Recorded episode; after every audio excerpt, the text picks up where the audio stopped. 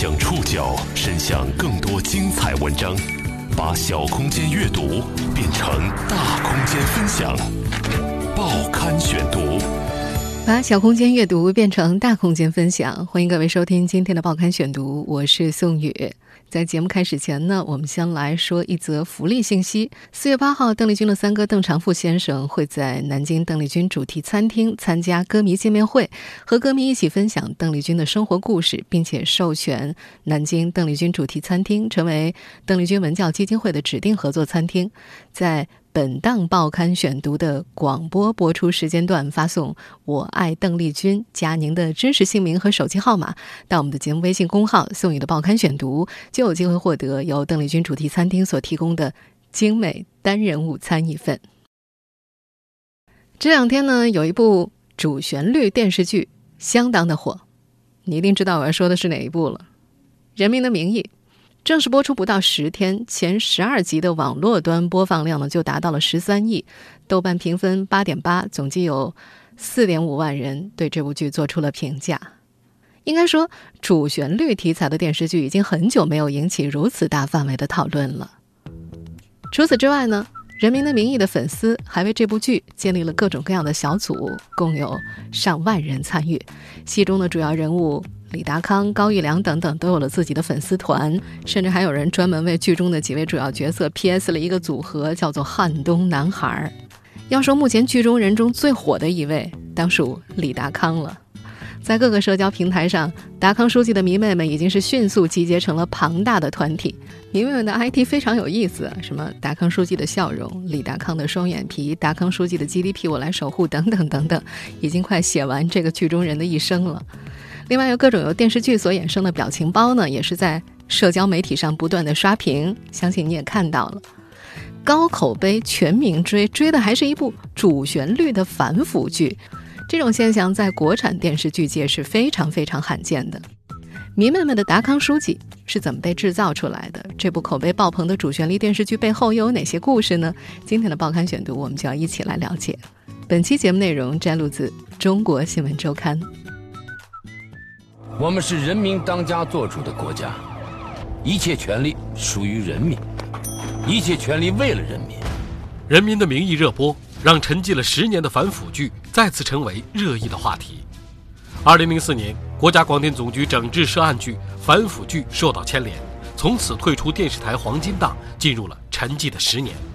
在此期间，央视黄金时段再也没有播出过反腐剧。中国真实的政治干。而现在呢，我们能够面对现实了。这部热播的反腐剧是如何创作出来的？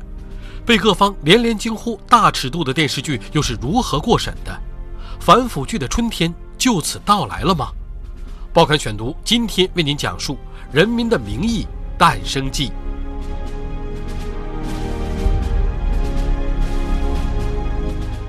二零一四年年底。最高人民检察院影视中心专职副主任范子文三顾周庐，邀请著名的政治小说作家周梅森创作一部能够反映社会现实和当下形势的反腐题材电视剧。这就是《人民的名义》的故事开端了。对于第一次邀请的周梅森拒绝了，虽然他是范子文的老朋友，他也希望和对方二度合作，但是考虑到当时的形势，他心存顾虑。周梅森以创作。人间正道、至高利益、我主沉浮和绝对权力等政治小说而闻名，被誉为中国政治小说第一人。他的多部小说呢都被改编成了电视剧。二零零三年，他和范子文首次合作拍摄了电视剧《国家公诉》。由于题材的特殊性，当时审查的艰难，就令他印象深刻。他记得《国家公诉》在审查的过程当中被要求修改了八九百处。而此前他担任编剧的另外一部反腐题材的电视剧《绝对权力》，则经历了七次大的修改和八个月的严格审查，差点就被毙了。早在2004年的时候，国家广电总局就发布通知，限制涉案反腐恐怖题材电视剧的播出时段，要求其退出黄金档。随后，反腐剧进入了十年左右的沉寂期。2004年到2014年期间，只有。我主沉浮、高纬度战力等少数几部反腐题材的电视剧播出过。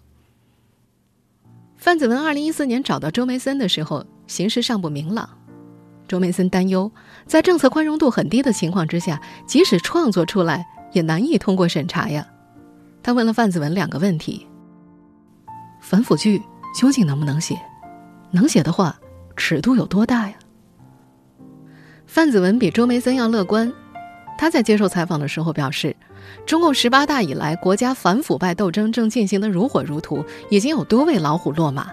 此时需要一部可以反映时代、反映当下现实主义题材的作品，以体现国家的反腐败大局。带着周维森提出的两个问题，他找到了当时的广电总局电视剧司司长李金盛。李金盛回答：“能写，关键是看谁做、谁写、怎么写。”李金盛指出，最好由最高检、影视中心等有关部门下属的事业单位来制作。编剧的人选，他推荐了陆天明、张平、周梅森和刘和平四人。对于怎么写，李金盛明确说，要从反腐的角度切入，是反腐而不是展示反腐。其指导思想是七个字：反腐、倡廉、正能量。二零一四年十一月三十号中午，南京。范子文第三次找到周梅森谈反腐剧的创作。周梅森说：“我请你吃饭，我们是好兄弟，只吃饭不谈剧。”同席的还有江苏省的两位检察官。饭桌上，检察官谈论他们办案的感受，周梅森就来情绪了，激动之后就说：“这个事可以干。”二零一五年三月九号，周梅森五十九岁生日，当天他正式开始动笔创作。厚积而薄发，一周之后，他便拿出了两集剧本。实际上，从2004年至今，周梅森一直笔耕不辍。开始创作《人民的名义》的时候，他的抽屉里已经有好几部小说的部分内容了，有的写了一大半，有的写了五六万字，还有写十几万字的，最多的已经是写了二十万字出头了。他没有想到形势变化的这么快，他本以为至少还要再等上几年，他的这些小说才能够重见天日，而机会说来就来。二零零三年，他在接受《北京青年报》采访的时候，曾经说：“如果生活不能激励我，没有新的东西让我激动、让我震撼，我就会淡出政治小说领域。”而《人民的名义》的顺利创作，从反面印证了这句话。周文森说：“二零零四年到二零一四年，最刺激到他的社会现实是腐败愈演愈烈。”他指出，虽然十八大以来落马官员激增。但实际上，十八大以后动了真格的反腐，是对近十几年来腐败的清算。在他看来，以前有关主管部门一直有一个误区，就是认为反腐败题材会造成很负面的影响。但实际上，对于这类题材的文艺作品的限制，反而从某种程度上纵容了腐败的发生和发展。他说：“你以为不让写、不让播就可以没腐败了？腐败不是愈演愈烈吗？”一部电视剧成功的关键，首要是剧本。除了自身对社会密切的观察，作为编剧的周梅森，一九九五年挂职徐州市政府副秘书长的经历，也给他的创作提供了丰富的素材。报刊选读继续播出《人民的名义》诞生记。一九九五年，周梅森在徐州挂职的时候，下到各县听取当地县委书记和县长的工作汇报。他记得那些人说起来各种政策头头是道，比如计划生育，他们甚至可以把上环率背诵到小数点后两位，满嘴官话，根本就听不到实话。但是等到工作谈完了，酒杯一端，真话就来了，酒再稍微多一点，心里话就全说出来了。再后来，周梅森和挂职期间结识的很多官员成了朋友，也看到了这些人几十年来的起起伏伏。他说，像在剧中后期出现的易学习那样的干部。在现实中大量存在，周梅森说：“因为没有后台和政治资源，他的很多朋友二十五年前是正处级干部，现在仍然是正处，一动不动。而在这样的政治生态下，官员们的心态大多有两种：一种是觉得，既然已经仕途无望了，那就每天混日子，不求有功，但求没有大错；另外一种就是怀着能捞一把就捞一把，能贪就贪的想法钻营。”而对于有些县长和县委书记而言，这样的想法并不难实现。周梅森说：“想贪污还不容易吗？一年贪个三百万、五百万，玩儿一样。县长可以招标卖项目，招商引资；县委书记可以卖官。当然，这些现象二零一四年之后就遏制住了。除了身边的故事，周梅森也经常关注新闻报道和中纪委网站上的反腐消息，并把中共十八大以来反腐的真实案例做了详细的分析。比如最有名的小官巨贪魏鹏远案，年近六旬的国家能源局煤炭局原副司长魏鹏远，平日里骑个破旧自行车上班，受贿金额却达到两点一亿。专案组在他的一处房产中发现。空荡荡的房间中只有一张床，床垫下堆满了封着胶带的纸箱，里面是一捆捆还贴着银行封条的现金。魏鹏远的真实案例也成了剧中第一二两集赵德汉的故事。你当上处长也就四年多，你就贪，这得多少啊？啊？两亿三千九百九十九万五千四百元，你记得可是够清楚啊！我记账，我每笔账都记。二零一五年，为了了解官员落马后的真实状态，在最高检的安排之下，周梅森在南京浦口监狱和落马官员举行了两次小型座谈会。周梅森说：“谁贪污了多少钱，对他没有太大意义。他试图从人性深处挖掘这些官员落入低谷之后的心理状态。让他印象最深的是，除了后悔以外，这些官员还普遍表现出了一种委屈的情绪。有个官员因为贪污受贿五十万。”被判十五年，他能够感觉到对方的委屈。对方反复说，判了十五年，强调了好几次。周梅森认为，人性是复杂的，腐败的干部不是吃人的老虎，他们也是有血有肉的普通人。有一些人是因为一念之差。参加两次座谈的落马官员都曾经身处权力的核心部门，有大城市的区长、县长。县委书记、县委常委、统战部长，还有国土开发等核心权力部门的一把手，看到他们的时候，周梅森感觉很痛心。一方面，这些人破坏了中国官场的政治生态；另一方面，不良的政治生态对他们造成了不好的影响，尤其是当权力没有被关进笼子里的时候。周梅森说：“有的腐败干部呀，非常讲义气；有的能办事，不全都是十恶不赦、非黑即白。”这些人呢，就是你我他。周梅森的剧本写到一半时，还在考虑反腐要写到什么程度，如何既体现中央坚定的反腐决心，又不对执政者的形象造成伤害。如何在反腐的同时提倡廉政、传播正能量，这种微妙的分寸感如何把握？报刊选读继续播出，《人民的名义》诞生记。周梅森在浦口监狱座谈的时候，正在香港的李路听说了这件事儿。一向很敏锐的他当机立断，从香港飞到了南京，跟周梅森表示希望可以担任这部剧的导演。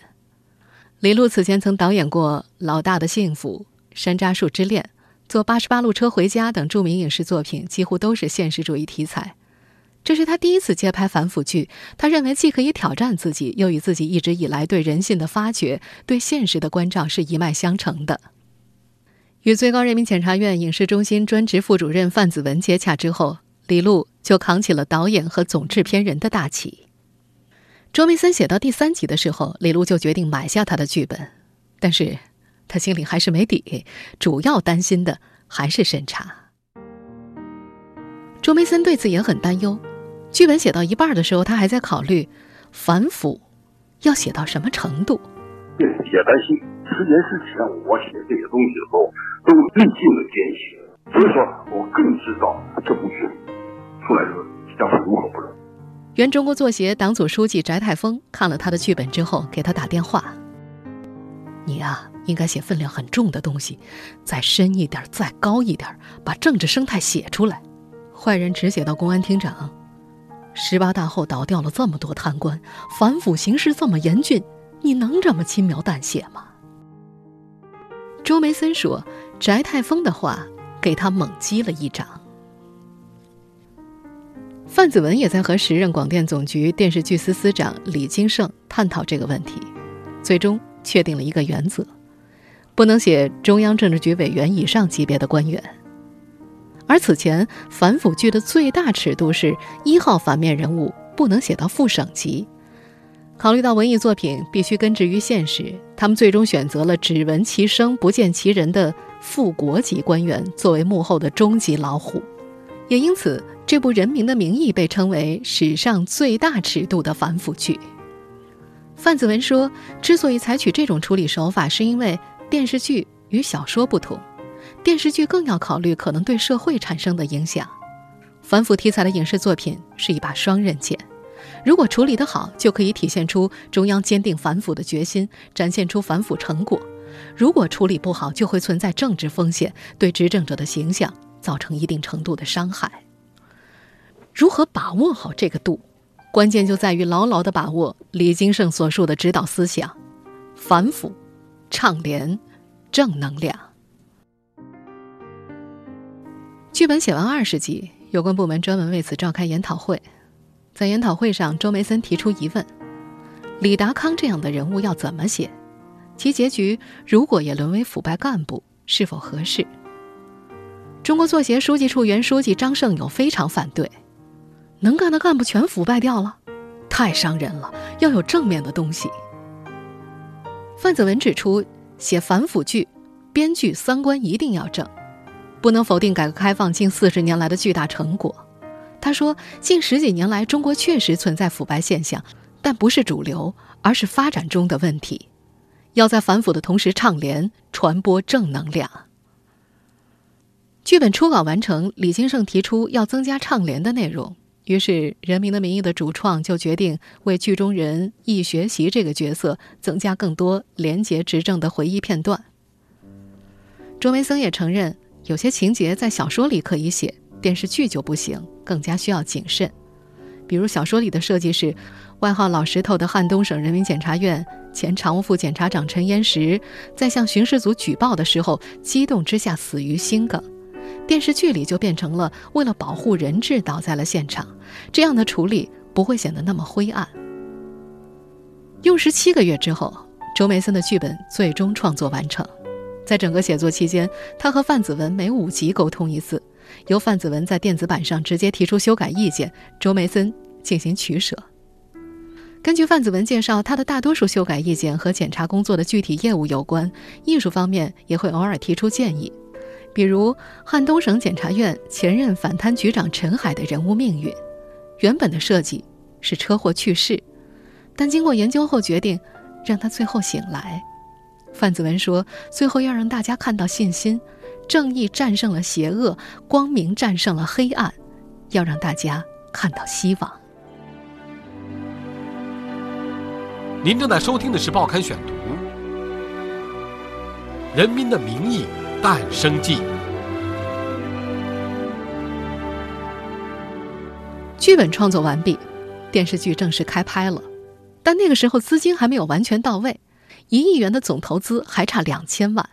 作为总制片人的李路，当时压力非常的大。周梅森在接受一家媒体采访的时候说：“我要特别提出啊，这个这个导演李路，呃，为之不屈，承担了巨大的风险责任。开机时候资金。”都是还没到一半呢，那么能不能开？我们相应的选在夜里三点钟各种盘算，最后李路下了决心，他把这个家这个这个家里的那个房子都给卖了，银行贷款要干了。如果投资没到位，就抵押自己的房子。李路说，这次的融资过程是自己就业以来受挫最严重的一次。最初，他尝试。联系很多大型国企投资，但是都被对方或者委婉或者直接的拒绝了，这让李路很感慨。他说自己能够理解他们，反腐剧在当时的市场里几乎就没有成功的案例，投资是逐利的，他们怕钱打了水漂。最终决定投资的是五家小型的民企，他们都是李路的朋友，也都是第一次拍摄电视剧，其中还有两家公司是专门为了拍这部电视剧而成立的，资金。终于在开拍十几天后全部到位。开拍之后不久，湖南卫视到剧组考察，六七个人左右的团队一共来了三次。周梅森大概开机两个月左右，那个湖南台、湖南卫视过来看三次，最后定下来，然后把第一稿说，这样的话呢，就使我们整个团队能够认认真真去搞创作。至于为什么是湖南台而不是央视，周梅森说。咱们这部戏，是由五家小民营企业，怎么讲呢？拿压上身家性命来做的。作为我们作为这个困盘人，是绝不能让这五家民营企业赔本的。我们如果卖给央视的话，那么这个量中央台吃不下来。当湖南台要看上这部剧，决定购买的时候，啊，我们就呃毫不犹豫的买给了。资金到位之后，李路肩上的压力依然没有减轻。这个摄制团队将近四百人，八十多名演员，半数左右是明星，总共两千七百多场戏，三百多个场景，拍摄地涉及南京、北京等地，而且夜戏过多，审讯和会议等大多发生于夜间。这么多的演员群像戏，对导演来说是极大的考验。为了还原整个政治生态，李路在接到周梅森的剧本之后，从影像化的角度对其进行了全方位的深度打磨。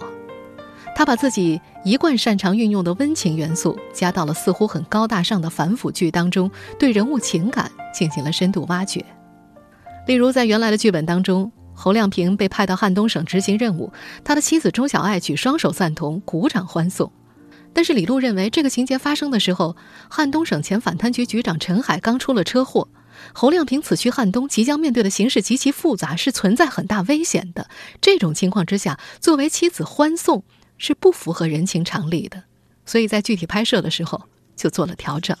你真以为我不懂是吗？还跟我绕来绕去的。我知道陈海出了事儿，你心里难受，那你也不能头脑发热。这事儿没那么简单。我不是头脑发热，我是不相信陈海是出了车祸，这肯定不是啊。电视剧播出之后，有细节控对剧中的写实主义拍摄手法大加赞赏，这实际上也是李路擅长的。他在接受采访的时候，以侯勇饰演的赵德汉吃炸酱面的那场戏为例。我在的这个位置，记录我的人呐很多，想看我出洋相的人，那也很正常。那今天我的情况你们都看到了，我劝你们呐，别再瞎操心了。都没吃饭吧？赶紧回去吃饭去。嗯。赵处长。他说，拍摄的时候，侯勇光吃面条就吃了一惊，一遍又一遍，就是为了营造非常真实的效果。另外，侯勇长着一副英雄脸，在李璐的印象里，他根本就没有演过反面人物。当李璐提出请他来演这个角色的时候，包括周梅森在内的很多人都反对。但是大家在看完之后都觉得效果太棒了，侯勇完全把那种貌似憨厚老实的贪官表现得淋漓尽致。侯处长，如果你们今天查不出任何的赃款赃物，你们要是听信谣言搞错了，我告诉你们，我饶不了你们任何一个人。我会请最好的律师来起诉你们，我让你们赔偿我的名誉损失。当时，侯勇的这几场戏一共拍摄了三个通宵，在人物塑造上，剧中的很多角色也不再脸谱化，而是呈现出了多面性和复杂性。都在这儿，我一分钱都不敢花。赵德汉被抓的时候，涕泪横流。他哭着说：“我没告诉他，我是怕他为我担心。”侯处长，你说我这样能从宽处理吗？我儿子还小，我这万一进去了，他们娘俩怎么办？此时人们很难想象，这个为家人担忧的处长就在稍后吐字清晰地说出了他的受贿金额。两亿三千九百九十九万五千四百元。电视剧播出几集之后，就有评论认为，这部剧无论在对社会全景式的呈现上，还是在对人性的发掘上，都超越了以往的反腐剧。它涉及到了社会的各个阶层，从小官巨贪到副国级大贪，从反贪局局长到市委书记、市民、商人、知识分子和普通百姓。作为编剧的周梅森非常赞同巴尔扎克说过的一句话。一个作品，不仅仅要写出事件、人物和他的故事，还要对事件思索，发掘出事件背后深刻的含义。他说，在创作《人民的名义》的过程中，自己思考了各行各业的人物心理，试图洞察腐败、懒政、拉帮结派和权力纠纷背后的逻辑，并体会百姓的切肤之痛。周梅森说自己的弟弟五年前下岗了，当年的同学们也大多下岗了，每个月靠一千块的退休金过活。煤矿工人出身的他深知底层百姓的现实生存状态很多比小说中描述的还要糟糕，而同时腐败伤害的不仅仅是党和国家的形象，更是世道人心。最典型的例子就是剧中郑西坡这个角色。郑西坡本来是一个非常讲道理的老党员、老工人，政府集资出现问题，他心里清楚是企业的问题，不该由政府来买单，但是仅仅一句话他就被说服了，加入到群访的队伍当中。别人跟他说：“贪官一贪就是几个亿，我们管政府要点补偿款算啥？”